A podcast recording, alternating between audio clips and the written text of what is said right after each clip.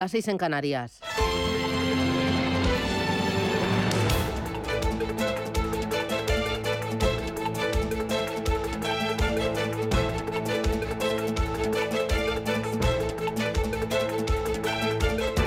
Capital Intereconomía, con Susana Criado.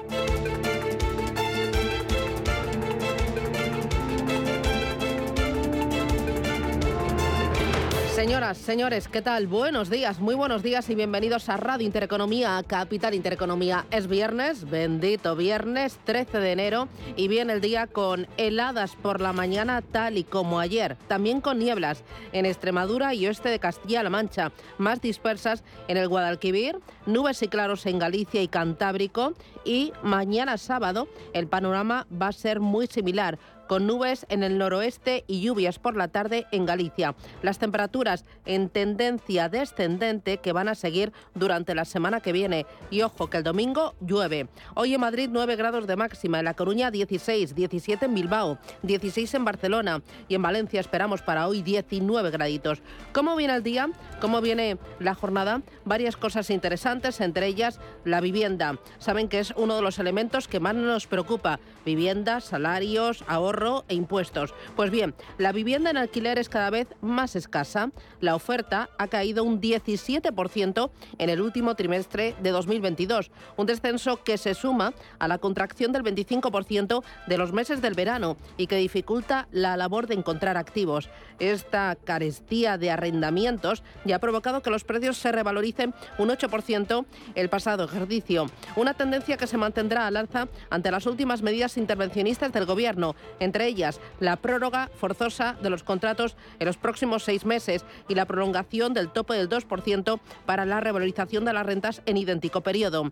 Es un escenario de elevada inseguridad jurídica y en él los propietarios no se arriesgan a sacar sus viviendas al mercado, lo que reduce aún más la oferta y lo que dispara aún más los precios. Importante, la Comunidad de Madrid pues eh, quiere captar del extranjero patrimonios que compensen a nivel recaudatorio la huida de contribuyentes que la Comunidad de Madrid teme que se va a producir por la política fiscal de Sánchez.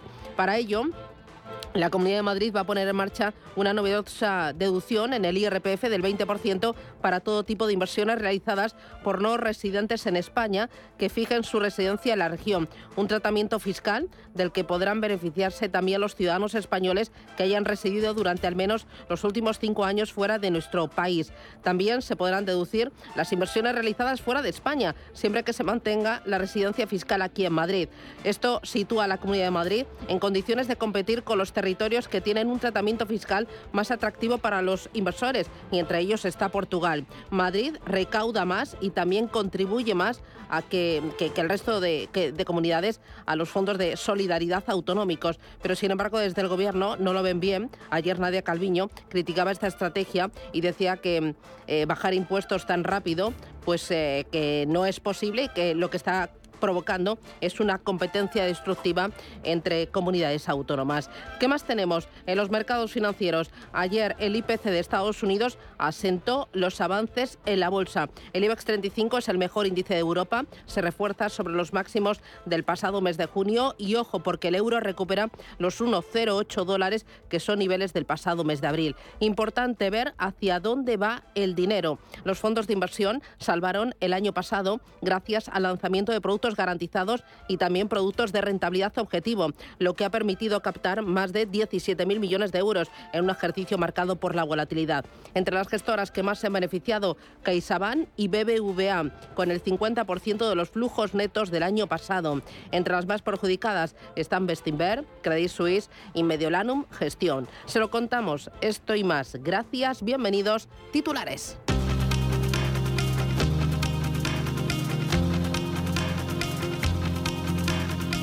En Radio Intereconomía. Las noticias capitales. El Instituto Nacional de Estadística publica esta mañana el dato definitivo de IPC del mes de diciembre. Después de que el adelantado reflejara una moderación de la inflación hasta el 5,8% en tasa interanual, mientras que la subyacente, que no incluye la energía ni los alimentos frescos, subía hasta el 6,9%. Lo que todavía no va a reflejar este dato que vamos a conocer hoy es la subida del precio de los carburantes que se encarecen un 15% esta semana tras el final de la ayuda del gobierno. En Alemania se va a conocer hoy el dato adelantado de PIB de 2022. Que podría reflejar una vuelta a la contracción de la economía alemana en los últimos tres meses. También se publica hoy el PIB de noviembre en Reino Unido que servirá para comprobar si la economía británica está cerca de entrar en recesión. En Estados Unidos, la gran banca da el pistoletazo de salida a la temporada de resultados empresariales. Presentan cuentas este viernes JP Morgan, Citigroup, Bank of America y Wells Fargo. Se espera una reducción de sus ganancias debido a la desaceleración económica y al aumento de sus reservas ante préstamos dudosos a la serie de frutos de la serie de frutos EAFI. El consenso espera que los beneficios eh, de la banca eh, pues eh, bajen en torno a un 15%. Eh, pueden aumentar esa bajada de beneficios si deciden también aumentar provisiones. lo que habría que mirar, no, bueno, pues son un poco esos controles del riesgo que estarían haciendo por parte de la banca, esos datos de morosidad y esa captación que, tendrían de, pasivo y cómo le ha impactado también este, este aumento de, de tipos de interés sobre, sobre sus balances. Además de los bancos estadounidenses hoy presentan también resultados Delta Airlines, United Health y BlackRock. A la espera de esos resultados, las bolsas recogen beneficios esta mañana tras ese dato IPC en Estados Unidos. Que se modeló en diciembre por sexto mes consecutivo hasta el 6,5%, allanando el camino para que la Fed suavice las subidas de tipos, aunque el presidente de la Fed de San Luis, James Bullard, enfría los ánimos. No queremos reproducir la década de 1970, queremos asegurarnos de que la inflación regresa al 2% y eso significa que la Fed tendrá que mantener los tipos en niveles lo suficientemente altos para asegurarse de que la inflación esté bajando.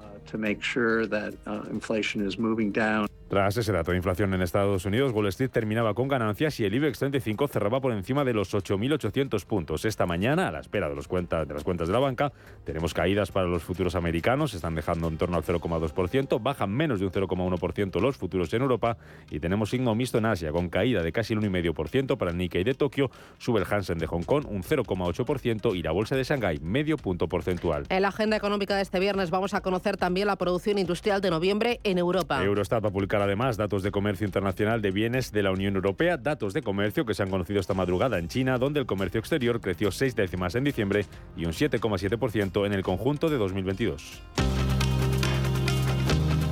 Pedro Sánchez defiende ante los inversores los impuestos a la banca y las energéticas. En la clausura del Spain Investors Day, el presidente del gobierno destacaba la necesidad de implementar estos nuevos tributos para que los que más tienen, decía, ayuden a proteger a la sociedad.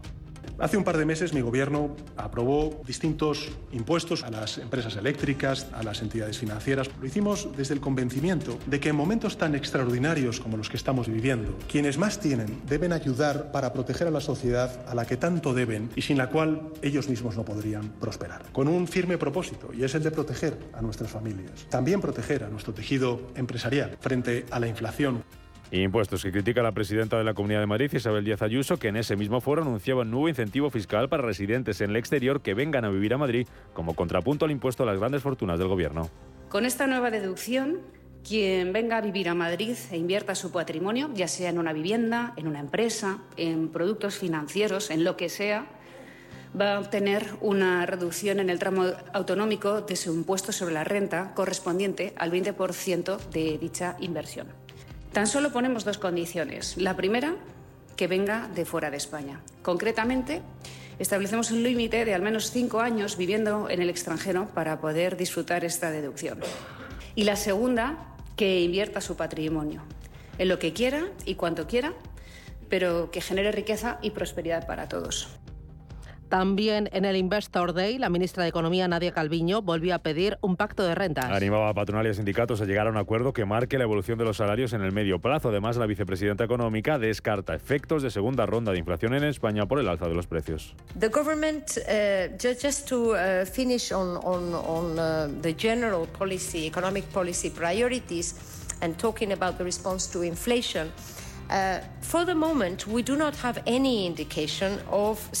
Y en Francia, los sindicatos del sector petrolero harán huelga por la reforma de las pensiones. De momento, el principal sindicato petrolero ha convocado una serie de huelgas que comenzarán el jueves 19 de enero, pero amenazan con un parón total en las refinerías. Eric Selini es el coordinador nacional de la Confederación General del Trabajo en el gigante petrolero Total Energies. Una llamada seguro a la movilización del 19 de enero de 24 horas eh, como respuesta a la interprofesional. Efectivamente, no podemos decir que hoy en día sea un día suficiente para que el gobierno dé marcha atrás a su proyecto, así que mm, días añadidos son escenarios, habrá otras acciones. Voilà, c'est pour ça qu'on prévoit effectivement des jours supplémentaires dans les semaines à venir.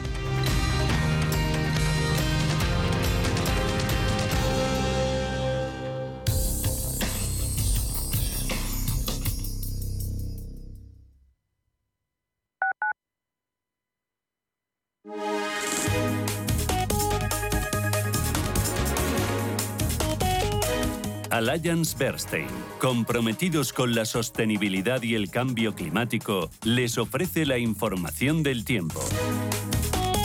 Hoy viernes se espera un tiempo anticiclónico en Baleares y la mayor parte del centro y sur de la península, con predominios de cielos poco nubosos o intervalos de nubes altas.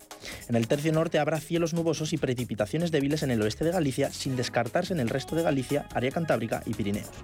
En Canarias habrá cielos nubosos en las islas de mayor relieve, con probabilidad de algún chubasco ocasional. Las temperaturas máximas subirán en el noroeste peninsular, Baleares y el área mediterránea y bajarán en gran parte del centro, meseta sur y el oeste de Andalucía. Las mínimas subirán en el noroeste peninsular y bajarán en el tercio sur.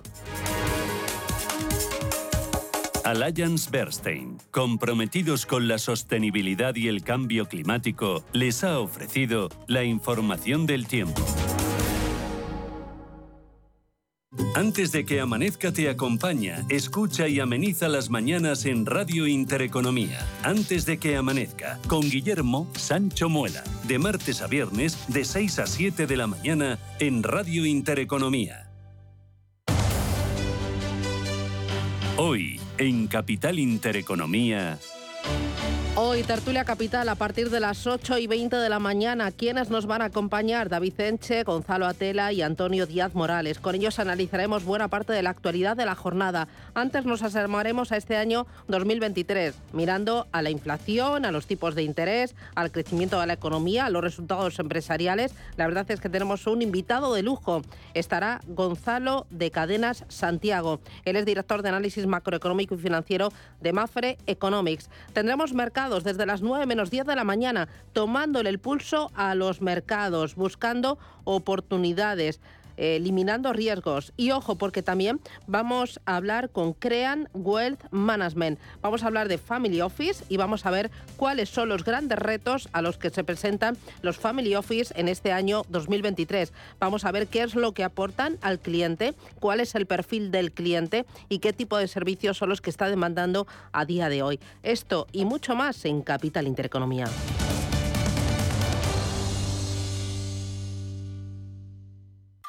Restaurante Inari Moraleja, tu japonés del Soto de la Moraleja junto al restaurante Kionansui. Comprometidos con la calidad, comprometidos con su seguridad. Reservas y pedidos en el 910-070356 o en grupoinari.es, un restaurante del Grupo Inari. Radio Intereconomía. Eres lo que escuchas.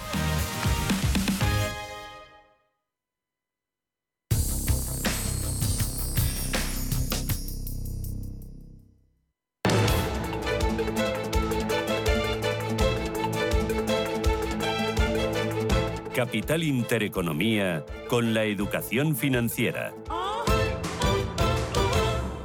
7 y 13. Miramos a los mercados en Estados Unidos. Los futuros. Palo Marlados, buenos días. Buenos ¿Cómo días, vienen? Susana. Pues vienen en rojo, pero las caídas son bastante suaves. Del 0,18% para el futuro del Dow Jones.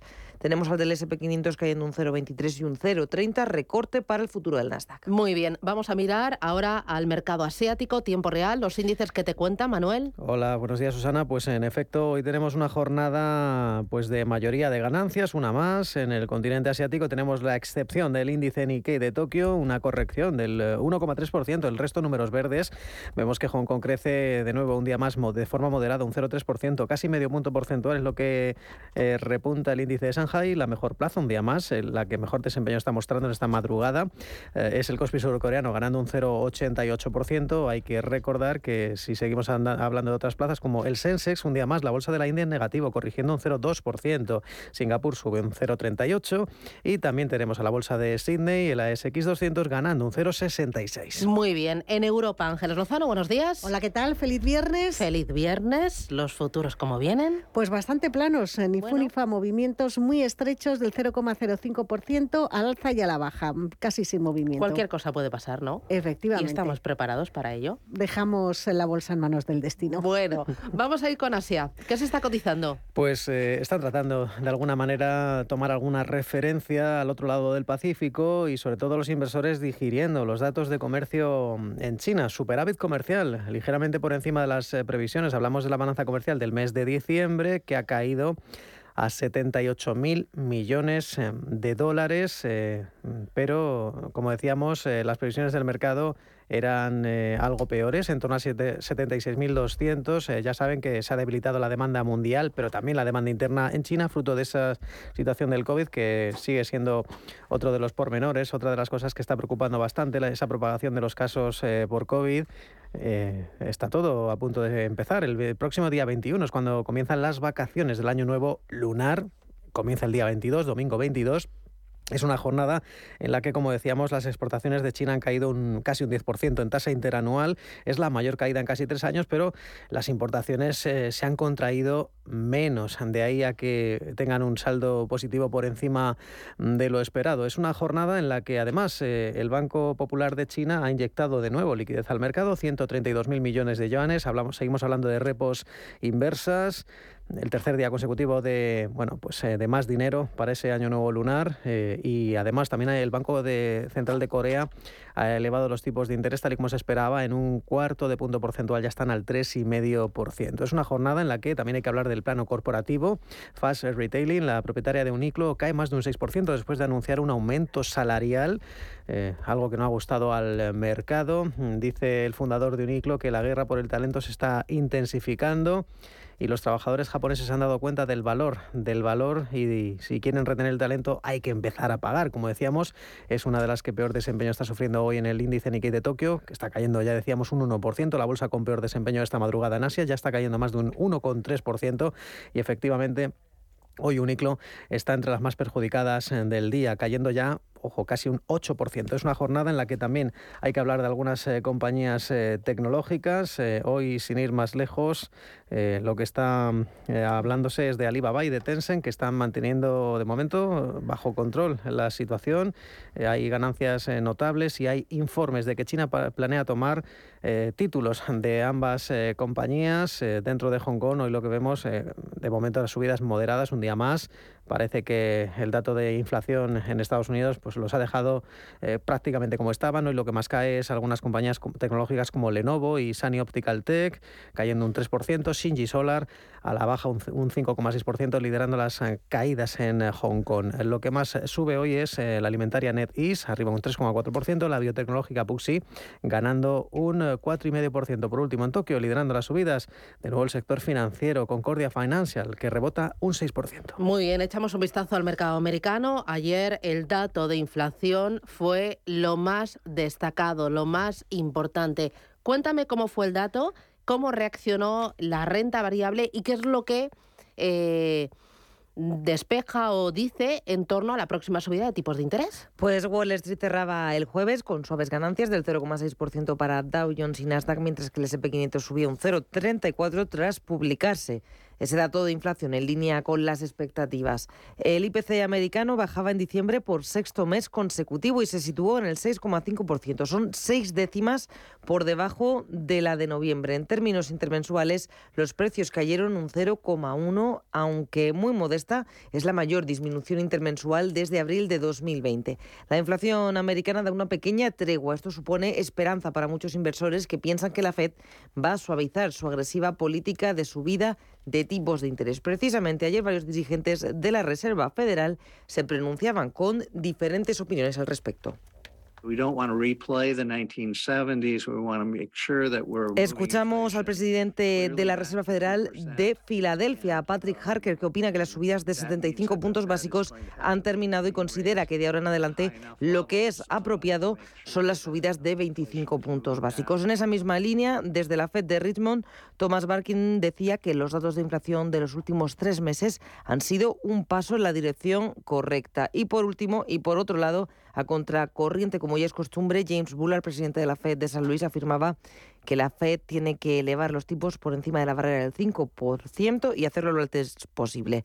Este jueves también se publicaban peticiones semanales de desempleo. Finalizaba la semana del 7 de enero con un descenso hasta las 205.000 tras 206.000 la semana previa. Y en cuanto a las empresas, mirábamos a varias compañías. Por un lado, Bed Bath Beyond volaba, subida de más del 60%, ya que los títulos, las acciones meme, siguen siendo el foco de atención para los inversores. Por otro lado, American Airlines avanzaba un 9% en el parque tras elevar previsiones para el cuarto trimestre. Citan la fuerte demanda y las altas tarifas. La previsión de ingresos de la aerolínea sube un 17%. Y en cuanto a recomendaciones, miramos a Netflix.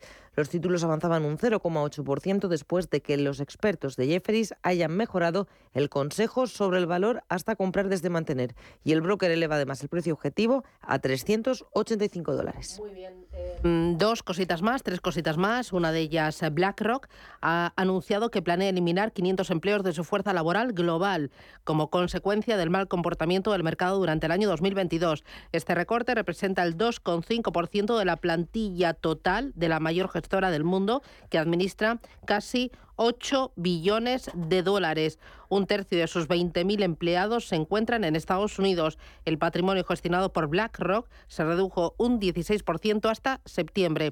Y luego tenemos también a Disney como protagonista. El grupo de ocio prepara una dura batalla contra Nelson Peltz. El inversor activista intentará forzar su entrada en el Consejo de Disney después de que la compañía rechazara su intento, anticipando una de las mayores luchas de poder en Estados Unidos de los últimos 10 años. El grupo que ha designado nuevo presidente rechaza nombrar consejero al inversor activista. Vamos ahora al mercado europeo y a la renta variable española para ver qué pasó en el día de ayer pendientes del dato de, IPC, eh, fue ahí como un pequeño break, ¿no? Em, cuéntame, pues cómo fue la jornada, dónde estuvieron los detalles y dónde fue el dinero. Siguió el rally tras esa caída del IPC de Estados Unidos en línea con lo que se esperaba. El IBEX sumaba un 1,17%, está ya por encima de 8.800 puntos. Hoy parte desde 8.828, máximo desde el mes de junio del año pasado y esta vez gracias a los valores sobre todo ligados al turismo el IBEX ha cerrado al alza en ocho de las nueve sesiones de 2023. Los mejores valores ayer al cierre fueron Melia Hoteles, que ganó un 4,85%, IAG, que subió un 3,7% y Amadeus, que recuperó un 2,86%. También eh, vimos a AENA, por ejemplo, ganar un 1,7% y los bancos siguen tirando del selectivo español. Ayer destacaban las subidas de Santander, eh, que recuperó un 2,3%. Celnex eh, volvía a ser el valor que se quedaba más rezagado, perdía un 0,85%, incertidumbre sobre la estrategia de la compañía tras el anunciado cambio de su máximo ejecutivo también caían, eh, pero con moderación. Bank Inter se dejaba un 0,45 y Robi un 0,28%. El resto de las bolsas europeas también se contagiaban de ese alivio de mm, un menor dato de IPC en la potencia norteamericana. El DAX se revalorizaba un 0,75%, lo mismo que el CAC 40 de París. El MIPTEL italiano subía un 0,7 y el FT100 de Londres un 0,9%. Ya han comenzado a publicarse algunas cuentas en Europa, por ejemplo, las publicadas por la suiza Logitech, que es uno de los valores estrella de la pandemia, hundían sus acciones un 17%. La empresa que está especializada en teclados y ratones para ordenador acompañaba sus resultados además con una rebaja en las previsiones de negocio. Escuchamos a Ismael García Puentes, elector de fondos de Mafre, hablando de los futuros resultados que conoceremos a lo largo del ejercicio pese a todo lo que hablamos ¿no? de inflación, de tipo de interés de bancos centrales, el, consenso ahora mismo de, los analistas espera un crecimiento casi del 9% de los beneficios en el total del 2023. Es verdad que todo esto se debe principalmente a aumentos a partir del tercer y cuarto trimestre. ¿no? Para este eh, primer trimestre y segundo trimestre sí que se espera una caída bastante ligera del 2-3% de los beneficios comparados con los del año anterior. En Europa la subida más destacada fue la del turoperador alemán TUI del 8,84% por el contexto del sector, informes favorables las notas negativas del día las pusieron el fabricante de productos electrónicos Logitech, que descendió en bolsa un 16,87% tras recortar por segundo trimestre consecutivo su previsión de ingresos. Y también la productora y distribuidora de videojuegos Ubisoft cayó un 14% al anunciar que espera pérdidas de 500 millones de euros. Hay dos valores más que hay que tener en cuenta. Uno de ellos es Meliá, acumula su racha más alcista en el parque desde mayo del año 2018. En 2023 acumula ya ganancias del 22,9%. Es la segunda que más sube este año. Importante también, eh, Airbus. Eh, sube al primer lugar de la bolsa por recomendaciones. El fabricante de aeronaves cotiza con subidas de casi el 4% en el año, pero ojo que todavía no ha recuperado los niveles prepandemia. Y en el punto de mira Repsol, la petrolera europea favorita de Bank of America valora a las petroleras en función de varios factores. Su exposición al negocio del refino, inclinarse hacia destilados medios, el diésel, por ejemplo, con flujos de caja robustos en negocio de producción, programas de inversión prudentes y buenas retribuciones al accionista. Y aquí cumple estas características Repsol para Bank of America. Más referencias que estás mirando, Ángeles. Hoy vamos a estar a la espera de las cifras de inflación de diciembre en España y en Francia. En la eurozona se publica la producción industrial y la balanza comercial, dos referencias del mes de noviembre, y también las cifras de ventas de casas del tercer trimestre. En el Reino Unido vamos a conocer la balanza comercial de noviembre y la producción industrial de diciembre. Y entre los protagonistas hoy en Europa, Ericsson,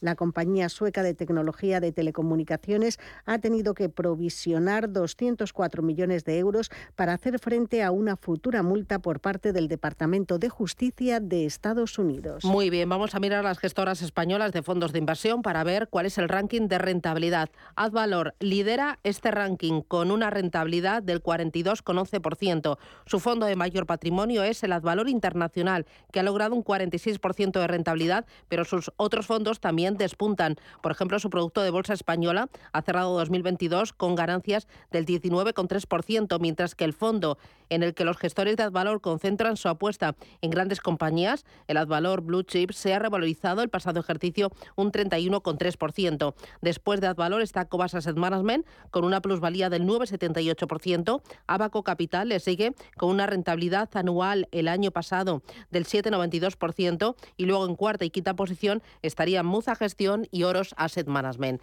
Es momento ahora de echar un vistazo a las criptomonedas para ver cómo las tenemos en tiempo real, que tenemos al alza. Recuperan un poquito de ritmo, sobre todo Bitcoin. Lo tenemos en 18.800 dólares, sube 4 puntos porcentuales. Ethereum prácticamente plano, aunque en positivo, en 1.408 dólares. Si te da por cambiar de banco, Santander te lo pone fácil. Hacerte cliente es tan sencillo y rápido que lo puedes hacer estés donde estés, que para algo es una cuenta online. Y además, te llevas 150 euros si traes tu nómina antes del 15 de enero. Consulta condiciones en bancosantander.es. Santander, por ti, los primeros. Pa, pa, para, pa. ¿Quieres conocer los retos que tiene el turismo en este año? Ven a descubrirlo el próximo 16 de enero en Otusa Explora. El foro de innovación turística contará con voces autorizadas del sector que analizarán los desafíos del turismo y cómo la innovación y la transformación son claves en el sector. Inscríbete ya de forma gratuita en la web forootusaexplora.com. Te esperamos. ¿Te habían pagado alguna vez por aprender? Bueno, quizás tus padres te hacían algún regalito al finalizar el curso. Pero, ¿te habían pagado alguna vez 200 euros por aprender de trading? El broker IG lo está haciendo. Hasta el 31 de enero, IG está dando bono de 200 euros para operar en Turbo 24. ¿Cómo conseguirlo? Abrir cuenta real, hacer el curso de tres vídeos tutoriales y aprobar el test final. Más información en IG.com. El trading de Turbo Warrants, productos cotizados, está asociado a un riesgo elevado. ¿Quieres estar al día de todo lo que está ocurriendo en el ecosistema cripto? ¿Te interesa el mundo de los activos digitales? No te pierdas My Economy, de lunes a viernes de 3 a 4 de la tarde en Radio Intereconomía, con Sergio Fernández. La dirección de Radio Intereconomía no se responsabiliza ni comparte necesariamente las opiniones y consejos de sus colaboradores o las realizadas por terceros ajenos a este programa.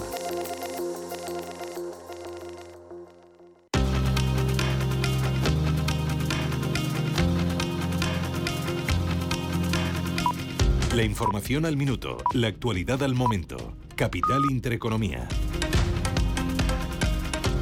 España será de las pocas economías europeas que evitará la recesión en 2023 gracias a las ayudas fiscales activadas según Mafre Economics. A pesar de ello, el Servicio de Estudios de la aseguradora vaticina que habrá una pequeña contracción en los primeros meses del año. Ana Ruiz, ¿qué tal? Buenos días. Muy buenos días. El informe Panorama Económico y Sectorial 2023 asegura que España no entrará en recesión y auguran que la economía española crecerá un 1% este año y un 2,1% el próximo 2024. Creen que la mejora se debe a las ayudas fiscales que se han activado y a los aún asumibles costes financieros. Gonzalo de Cadena Santiago, director de análisis macroeconómico y financiero de Mafre Economics. La economía española eludirá la crisis en 2023 eh, gracias a unos todavía asumibles costes financieros, ayudas fiscales y su orientación a servicios. Y que, bueno, el residencial de momento está aguantando, pero tendrá un crecimiento subpar 1% en el 2022, que 23, que es más alto que la Unión Europea, por supuesto, y que la mitad de, y que todos los grandes países relevantes o grandes, perdóneme, de la Unión Europea. El escenario central que sigue manejando Mafre Economics, el servicio de estudios de Mafre, es el de esta inflación, es decir, estancamiento económico y precios elevados. El crecimiento global para 2023 prevén que será siete décimas menos de lo previsto en octubre del año pasado.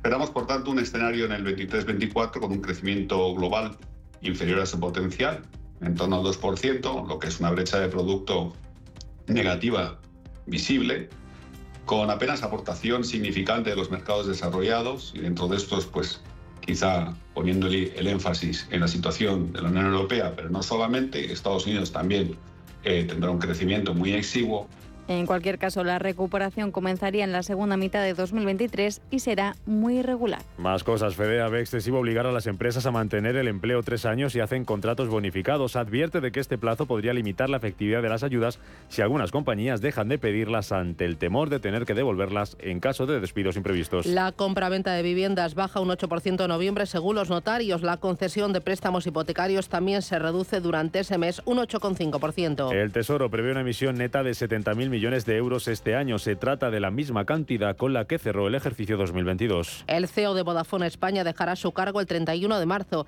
La decisión se enmarca dentro de la reestructuración interna de la compañía que también ha relevado a su consejero delegado a nivel global. Pilar González de Frutos no se presentará a la reelección como presidenta de la patronal de aseguradoras UNESPA. Dejará su puesto tras 20 años en el cargo y cinco mandatos consecutivos. Y la Feria Internacional del Turismo, FITUR, inaugura el próximo miércoles su edición número 43. Javier Aldea, buenos días. Buenos días, la edición de este año contará con 755 exposiciones de 131 países que se desarrollarán en un espacio de más de 60.000 metros cuadrados. Guatemala será uno de los más importantes por ser el socio de la organización para este año. Fitur traerá a Madrid 400 millones de euros y encarna la recuperación del sector turístico en 2023. Javier Sánchez Prieto, presidente del Comité Ejecutivo de IFEMA Madrid. Y creo que la feria vuelve a mostrar su solidez, ¿no? con parámetros de participación y ocupación pues prácticamente al mismo nivel que en, los años de prepandemia, que fueron, como recordamos, años récord. Todas estas aportaciones, eh, la verdad que ponen de manifiesto la capacidad innovadora de un sector puntero que busca la especialización, que apuesta por la innovación, por el conocimiento, por la capacidad de gestión y por la calidad de la oferta. Estoy convencido, estoy seguro de que esta edición de Fitur va a ser un excelente instrumento para la plena recuperación de la industria como novedades este año aparecen Fitur Sports para fomentar el turismo deportivo y Turismo Azul para dar impulso a los cruceros. Además, la organización también ha confirmado que Ucrania estará presente entre los países la semana que viene. Fitur da inicio a un 2023 muy optimista para el sector turístico, que espera una recuperación del 86% en las visitas y del 96% en el gasto medio por turista, según el director de Tour España, Miguel Sam. Extremadura apuesta por el regadío sostenible y la eficiencia energética. La medida tomada por el Ejecutivo extremeño busca luchar contra el cambio climático y la despoblación. Para ello, la Junta destinará 80 millones de euros para la modernización del regadío en la región, lo que contribuirá a la generación de empleo y a la fijación de población al medio rural. El proyecto generará 65.000 jornadas anuales y transformará en regadío 500 hectáreas de la finca comunal. En Hipercor y el supermercado El Corte Inglés siempre tienes ofertas increíbles. Y hasta el 25 de enero te regalan el 50% de tus compras de droguería y perfumería superiores a 25 euros en una gran selección de productos de las primeras marcas. Ariel, Scottex, Dodot, Renova y muchas más con un 50% de regalo. Que podrás utilizar en una próxima compra. En Hipercor y el supermercado El Corte Inglés. En tienda web y app. ¡Vaya acción! ¿La has visto? ¿Qué acción? Una acción gratis. Ahora consigue una acción gratis por hacerte cliente de XTB y descubre cómo se siente un inversor en bolsa. Descarga la app de inversión de XTB, hazte cliente, haz tu primer depósito de cualquier importe y disfruta de tu acción gratis para empezar a invertir. Invertir implica riesgos. Términos y condiciones de la promoción en xtb.com. Este 20 de enero llegan Margot Robbie y Brad Pitt a Cine Yelmo. Creo que lo que hacemos aquí en Hollywood es arte mayor.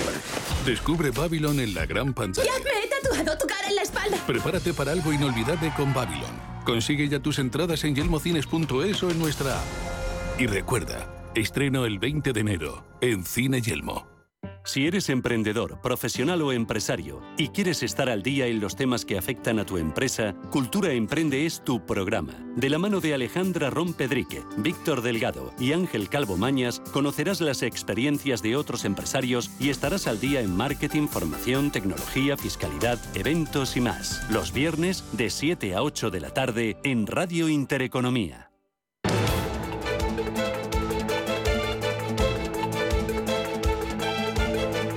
El primer análisis de la mañana. Con Juan Pablo Calzada, economista y asesor financiero. Juan Pablo, ¿qué tal? Buenos días, bienvenido. Muy buenos días a todos. Bueno, tenemos varias cosas sobre la mesa, entre ellos el dato de IPC ayer en Estados Unidos. Es el mes de diciembre, se moderó hasta el 6,5% desde el 7,1% en noviembre. La subyacente se relajó hasta el 5,7%. ¿Está consiguiendo la Reserva Federal doblegar la inflación en aquel país? Esto indica que las subidas de tipos de interés serán más suaves y menos intensas en los próximos meses por parte de la Fed. Bueno, parece que sí que algún efecto está teniendo en la inflación eh, los movimientos de la Fed, las subidas de tipos. Y bueno, pues sí que es posible que habrá que ver cómo es la evolución en los próximos dos meses, pero si esto sigue así, efectivamente habrá menos subidas de tipo de, de interés y serán eh, menos pronunciadas, lo cual, bueno, pues es de alguna manera una gran noticia, porque cuanto antes frenemos la espiral inflacionista en Estados Unidos y en Europa, mejor para todos. Este es uno de los asuntos. El otro está aquí en España, que nos lleva a hablar de impuestos. Eh, la Comunidad de Madrid, eh, Isabel Díaz Ayuso, ayer anunciaba un nuevo incentivo fiscal para residentes en el exterior que vengan a vivir a Madrid. Quiero que la escuches. Con esta nueva deducción, quien venga a vivir a Madrid e invierta su patrimonio, ya sea en una vivienda, en una empresa, en productos financieros, en lo que sea, va a obtener una reducción en el tramo autonómico de su impuesto sobre la renta correspondiente al 20% de dicha inversión. Este es un contrapunto, este anuncio y esta medida que quiere aplicar Díaz Ayuso es contrapunto al impuesto a las grandes fortunas del Gobierno. ¿Qué te parece la política fiscal de, de la Comunidad de Madrid? Bueno, pues a mí me parece lo adecuado, ¿no? O sea, cuanto menor fiscalidad hay, eh, mayor inversión hay hasta cierto nivel en el cual, por supuesto, no se pueden cubrir los, eh, bueno, por el presupuesto de las administraciones, pero en el caso de Madrid todavía no estamos ahí. Y yo creo que sí que puede tener interés en alguna que otra eh, en alguna que otra gran factura como pues para que ponga a Madrid como, como foco, como lugar donde quiere estar, ¿no? Dice, lo que pasa es que la, la, posibilidad de, de, reducir los impuestos es relativamente pequeña desde una desde una comunidad autónoma, ¿no? O sea, el 20% de la inversión, pues depende del monto de la inversión. Podemos estar hablando de muchos años con exención del IRPF eh, o la parte eh, autonómica del IRPF, ¿no? Mm, Calviño decía, sin embargo, que bajar impuestos tan rápido como sea posible es una competencia destructiva. ¿Es una competencia destructiva lo que está haciendo la Comunidad de Madrid en materia fiscal? Yo creo que no, cada uno defiende sus intereses y, el hecho de que Madrid pueda bajar los tipos de interés o vamos, los, eh, los impuestos no quiere decir que, que, sea una agresión comparativa con, por ejemplo, con Guadalajara, ¿no? Lo preocupante es donde lo dijo la señora Calviño, que es en el Spain Investor Day, donde se reúnen los mayores inversores internacionales con intereses en España. Y bueno, pues es un foro en el cual hay que tener mucho cuidado con lo que se dice y lo que no se dice. Y lo que acaba de decir la señora Calviño, pues yo creo que de alguna manera espanta a los grandes inversores. ¿no? Porque creen inseguridad jurídica, porque da miedo invertir en un país donde. Eh, Mm, las reglas del juego pueden cambiar y eh, tendrán muy presentes el impuesto, por ejemplo, a las eléctricas o al sector financiero que ha entrado en vigor este año. Por, por supuesto, ¿no? Y dice, entonces, bueno, pues es lo que nos quedaba, ¿no? Dice, con todas las dudas que hay, que encima venga la ministra a refutarse en que esto es así y a dar la impresión de que haga lo que haga la Comunidad de Madrid y ella va a hacer lo que es posible por evitarlo. Pues muy mala, muy mala cosa. Eh, hay otro asunto importante. Nos preocupa mucho la vivienda y se ha producido una caída en la venta de viviendas. ¿Esto anticipa un frenazo inmobiliario? Puede ser, pero yo soy tengo dudas, ¿no? porque nunca en España hemos tenido tanta presencia de fondos de inversión inmobiliaria, ¿no? Entonces, bueno, pues yo creo que ese es un factor muy distinto al que hemos tenido en cualquier otro ciclo de vivienda y que vamos a ver cuál es su, su, eh, impacto. Y dice, sí que sería razonable que bajaran de alguna manera los precios, pues realmente están disparatados, sobre todo en ciudades como Madrid, pero eh, hay que ser cauteloso, ¿no? Dice, también tiene que ver las medidas en materia de vivienda que están tomando eh, el, actual gobierno, que tampoco ayudan mucho a la inversión en, vivienda. Vamos a ver cuál es la evolución en, los próximos meses, pero sí podríamos estar asistiendo claramente a un frenazo del, precio de la vivienda y del volumen de venta. La tasa interanual de operaciones cerradas ha descendido un 8,2% en noviembre, con fuertes caídas por encima del 20% en regiones como Navarra, La Rioja y Canarias. Hablabas de los actores, de los protagonistas de dentro del inmobiliario, pero hay otras diferencias con la crisis anterior. Por ejemplo, ahora hay una enorme liquidez y luego además el endeudamiento de esas grandes inmobiliarias no tiene nada que ver con el endeudamiento que tenían en la crisis de 2008 y en 2012 y al mismo tiempo las familias eh, hemos sido más prudentes y los bancos han sido mucho más prudentes a la hora de conceder crédito al promotor y crédito hipotecario. Sí, hombre, yo creo que aunque haya bajadas de precios no nos eh, enfrentamos a una crisis tan grave como la que tuvimos, ni mucho menos. de, hecho, no debería de ser ninguna crisis, pues estamos en una situación normal en la cual, bueno, pues el precio de la vivienda fluctúa en, bueno, con los factores normales del tema, ¿no? Entonces, bueno, pues yo creo que pase lo que pase será menos eh, preocupante que hace unos años. Y sobre el impacto en los precios, pues vamos a ver, ¿no? Porque las medidas del gobierno no ayudan en ese sentido y desde luego la voluntad de los fondos de inversión inmobiliarios, que son muy grandes y tienen mucho dinero, muchísimo dinero, pues también estará en aguantar antes de ceder eh, bajadas de precios. Bueno, hemos tocado impuestos, hemos hablado de inflación en Estados Unidos, hemos hablado de vivienda. Hay otro tema que nos preocupa mucho, que es el turismo, porque es buena parte del crecimiento de la economía española y buena parte del empleo de nuestra, de nuestra economía. Ayer el Banco de España alertaba del freno en el turismo a causa del deterioro económico europeo. Decía que la demanda y el ahorro embalsados van a perder vigor a lo largo de los próximos meses. ¿Tú lo percibes así? Eh, ¿Y esto qué consecuencias puede tener para el empleo y también para el crecimiento del PIB? Porque estamos hablando de un motor muy destacado. Bueno, ya estaba ocurriendo en verano. En algunas zonas de, de España pues ya hablaban de que la proporción de, turistas nacionales contra extranjeros había cambiado mucho desde los últimos años, ¿no? Que había eh, subido mucho el, vamos, o que se ha suplido mucho la caída de demanda desde Europa con los nacionales, ¿no? Que teníamos efectivamente una demanda embalsada o un dinero embalsado que no habíamos gastado en la pandemia y que lo gastamos en verano eh, pues hartos de, de estrecheces y preocupados por lo que venía por delante. Bueno, pues parece que esa tónica sigue, que efectivamente los europeos están viniendo menos de lo que pensábamos. De hecho, eh, no se ha recuperado todavía los niveles prepandemia en, en lo que es la vacación pura de europeo, en vacaciones de ocio, de negocios, pues sí que parece que la situación está bien, pero en lo que son vacaciones normales, pues todavía no, ¿no? Y quizá haya que pensar que ha cambiado algo y que la gente ya no va a viajar con la misma libertad que antes y eso pues es algo que nos debería de mover a una gran reflexión en un país como el nuestro donde dependemos muchísimo de, los ingresos que traen los turistas. Entonces yo creo que hay que empezar a tener una reflexión muy seria sobre cómo qué está ocurriendo si efectivamente esto es un cambio a medio plazo y no solo porque la situación económica en Europa sea sea peor y qué podemos hacer para revertirlo ¿no? y, o, por lo menos mejorar los ingresos que tenemos del turismo. Puede que sí que vengan menos gente, pero vamos a ver cómo podemos hacer para ofrecerle, ofrecerles eh, servicios de valor añadido que impliquen que, gastan más dinero y por lo tanto la renta del país y el Producto Interior Bruto no se resienta. Muy bien. Pues Juan Pablo Calzada, economista, asesor financiero. Gracias, cuídate mucho. A por el viernes. Muchas gracias. Un placer. Buen día para Adiós. Conoce Cuchabank, el banco que firma la mitad de sus hipotecas por recomendación de sus clientes. Consúltanos directamente. Cuchabank, tu nuevo banco. Más info en cuchabank.es. Las llaves, el móvil, el jersey que guardé en mi cajón, un pincho USB, un calcetín, las gafas de sol. Cuando buscas no siempre encuentras, pero en las rebajas del corte inglés siempre encuentras lo que buscas. Hasta un 50% en moda, deportes, hogar, accesorios, zapatería. Del 7 de enero al 28 de febrero. Las rebajas del corte inglés. En tienda web y app. Invierte de la mano de una de las gestoras líderes y con mayor trayectoria de España. Más de 16.000 partícipes ya confían en nosotros. Infórmate sin compromiso en el 91 781 68 80 o visita metagestión.com. Los viernes a las 10 de la noche tienes una cita con otro gato, el gato gourmet Andrés Sánchez Magro presenta una guía semanal gastronómica, enológica, de restaurantes, literaria, musical, con todos aquellos ingredientes necesarios para cocinar la buena vida. El Gato Gourmet, los viernes a las 10 de la noche aquí, en Radio Intereconomía.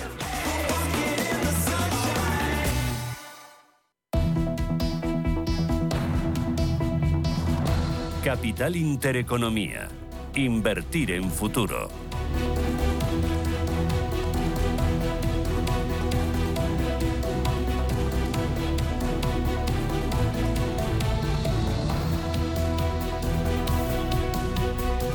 Vamos a ir con los diarios, 14 minutos y llegamos a las 8 de la mañana, a las 7 en Canarias, para ver cómo reflejan la actualidad de este día. Y empezamos por los diarios color salmón. Expansión, llega con una entrevista a Teresa Rivera, la vicepresidenta tercera. La reforma energética será histórica y estructural. Planteamos un sistema en el que las eléctricas puedan firmar sus propios PPA. Las energéticas españolas ganan más que sus homólogas europeas y hemos destinado 40.000 millones de euros a rebajar la factura energética. Dice también, no somos un Robin Hood energético, pero buscamos equidad en el sector. Más cosas, Vodafone, España pierde peso y dimite el consejero delegado. Santander rediseña sus productos para que sean más personalizados y también destaca las viviendas más caras vendidas en España. Tribuna de Tom Barañón, Brasil y la atosigada democracia liberal. Y también en los mercados financieros pone el ojo en el potencial de hasta el 40% que tienen algunas tecnológicas. Vamos ahora con el diario Cinco días. Dice, CVC refinancia su deuda en Naturgy y prolonga a 2027 los vencimientos. La firma disipa las dudas de una venta inminente al refinanciar el crédito con el que compró el 20% de la gasista. Abonó 3.800 millones por la participación con un préstamo de una veintena de entidades por más de 1.600 millones. Más cosas que destaca este diario. La limitación a los nuevos contratos de alquiler frena el acuerdo sobre vivienda. Y Movistar pasa al ataque. Datos móviles ilimitados y vía libre para litigar los viajes cancelados por el COVID.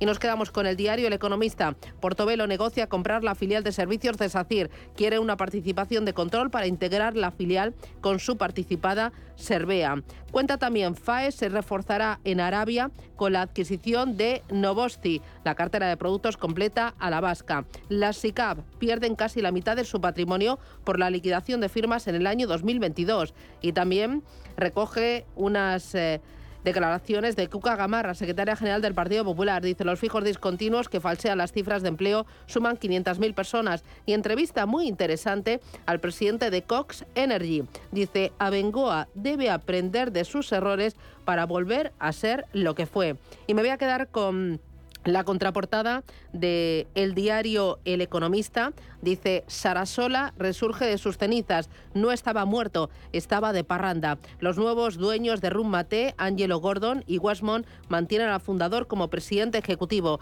En la contraportada del diario Expansión dice la Unión Europea almacena medicinas ante la gripe. Bruselas quiere poner fin a la escasez de medicamentos en toda Europa haciendo acopio y obligando a los fabricantes a garantizar su suministro. Vamos ahora con la prensa nacional. Paloma. Comenzamos con el país. Leemos, el juez retira la sedición, pero no la malversación contra Puigdemont. El auto de Llarena tras la reforma penal puede facilitar la entrega por Bélgica del expresidente, que asegura no volveré ni esposado ni rendido. También recogen las palabras de la presidenta de la Eurocámara, Roberta Metzola, asegura que el Qatargate ha destruido la confianza en el Parlamento que costó 20 años construir. Diario El Mundo destacan esa victoria de Inés Arrimadas que se impone en las primarias en Mundo Val y también que el juez Llarena frena en la malversación la amnistía de Sánchez al 1 de octubre. Ese mismo tema protagonista en ABC, Puigdemont dicta sus condiciones. Leemos, no volver esposado ni rendido ante un juez español. Y en clave económica, en La Razón nos dicen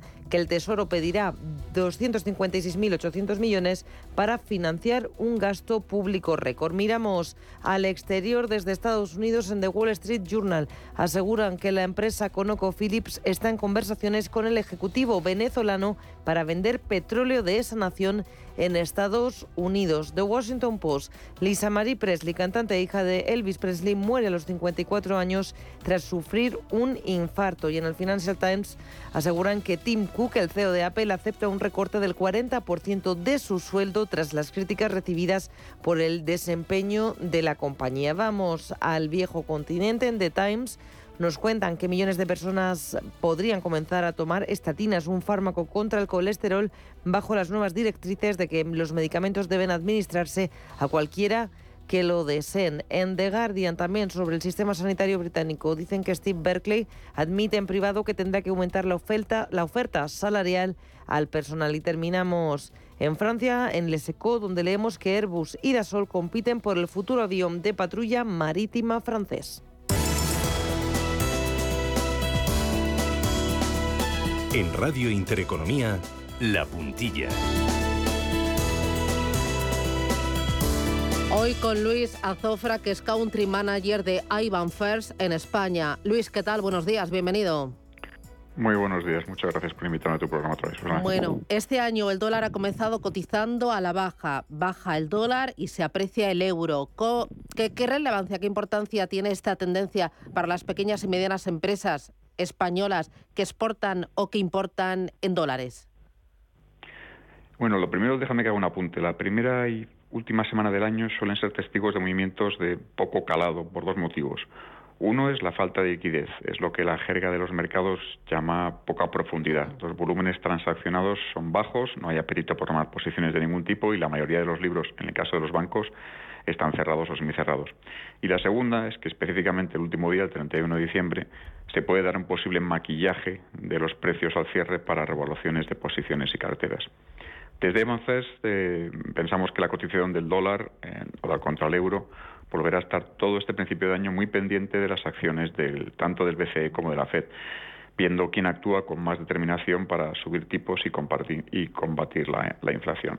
Y ya respondiendo a tu pregunta, la fortaleza del euro es positiva por un, para un porcentaje muy alto de las pymes españolas que, al ser importadoras, compran sus productos y servicios más baratos en términos de euros desembolsados. Tenemos mucha empresa que mira a Estados Unidos, pero tenemos otras muchas empresas que miran a otras partes del mundo, por ejemplo, a China, que es el principal exportador de materias primas y de productos a España fuera de la zona euro. ¿Qué relevancia tienen los pasos que está dando China para la desdolarización de su economía? Desdolarizar es un objetivo que tienen casi todos los países cuya economía coge fuerza suficiente como para utilizar su propia moneda fiduciaria. Lo cierto es que no basta con desearlo. Estados Unidos, la Unión Europea, Japón, etcétera, tienen, tenemos un sistema monetario con unas garantías y libertades que China todavía no ha alcanzado. Conseguirlas implica cometer una serie de reformas que, utilizando un término común, abran su sistema financiero y esto, lógicamente, tiene un coste en términos de pérdida de control por parte del Estado.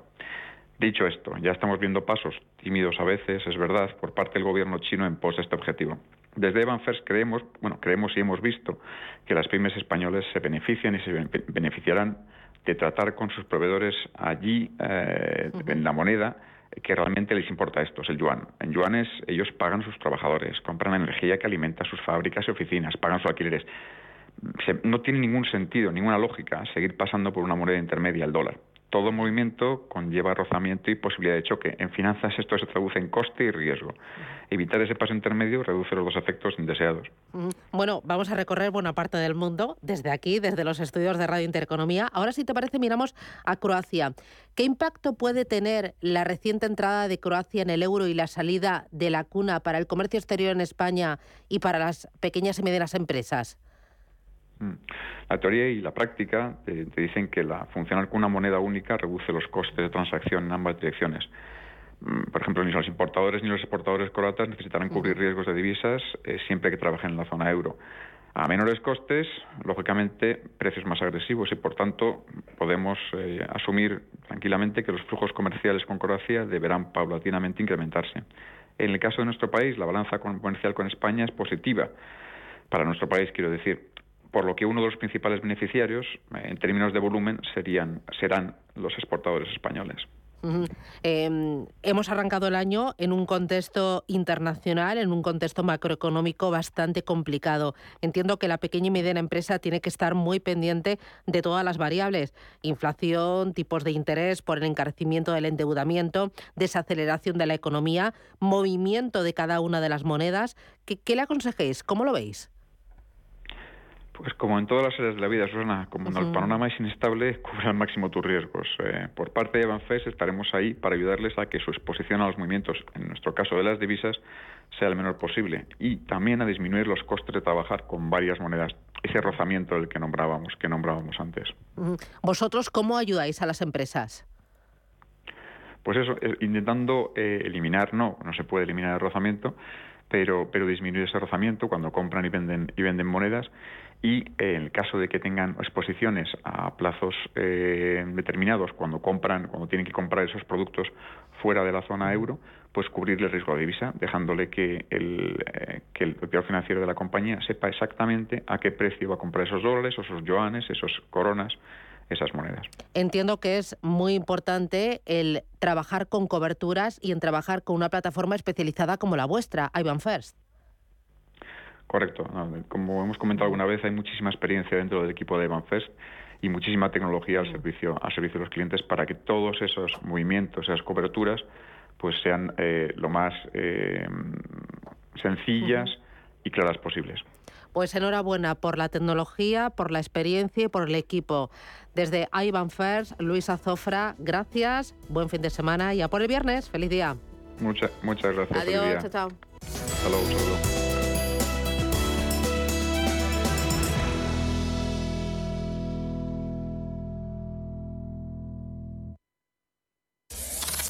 Radio Intereconomía. Eres lo que escuchas. Radio Intereconomía. La información precisa y detallada. La información que usted desea conocer.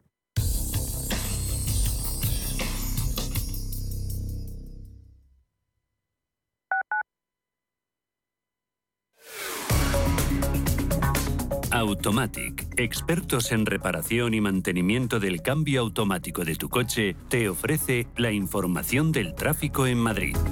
Dos minutos para las 8. A esta hora la circulación es eh, más eh, lenta. En la A42 hay retenciones a la altura de Illescas entre el kilómetro 36 y el kilómetro 30 y también eh, en la A42 a la altura a su paso por Mocejón. Es una jornada en la que también el tráfico es más lento en José Abascal, especialmente a partir de su paso por Ponzano y Alonso Cano. Automatic, expertos en reparación y mantenimiento del cambio automático de tu coche, te ha ofrecido la información del tráfico en Madrid. Si tienes averiado tu cambio automático, dale una segunda vida. Automatic.es. En Automatic reparamos tu cambio automático y hacemos que la vida de tu cambio automático continúe. Entra en automatic.es. Automatic. Expertos en reparación de cambios automáticos. Toda una vida dedicada al cambio automático. Automatic.es. Ecosistema Digital, nuestro programa de digitalización desde un punto de vista económico y social. Arte, cultura, deporte, redes sociales y economía con un enfoque digital. Los viernes de 2 a 3 de la tarde en Radio Intereconomía, Ecosistema Digital, con Alma Navarro. ¿Quieres estar al día de todo lo que está ocurriendo en el ecosistema cripto? ¿Te interesa el mundo de los activos digitales? No te pierdas My Economy, de lunes a viernes de 3 a 4 de la tarde en Radio Intereconomía, con Sergio Fernández.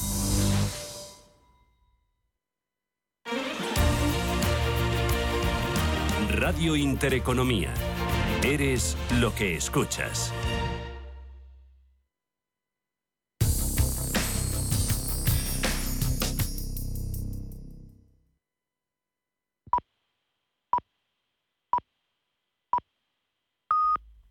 Son las 8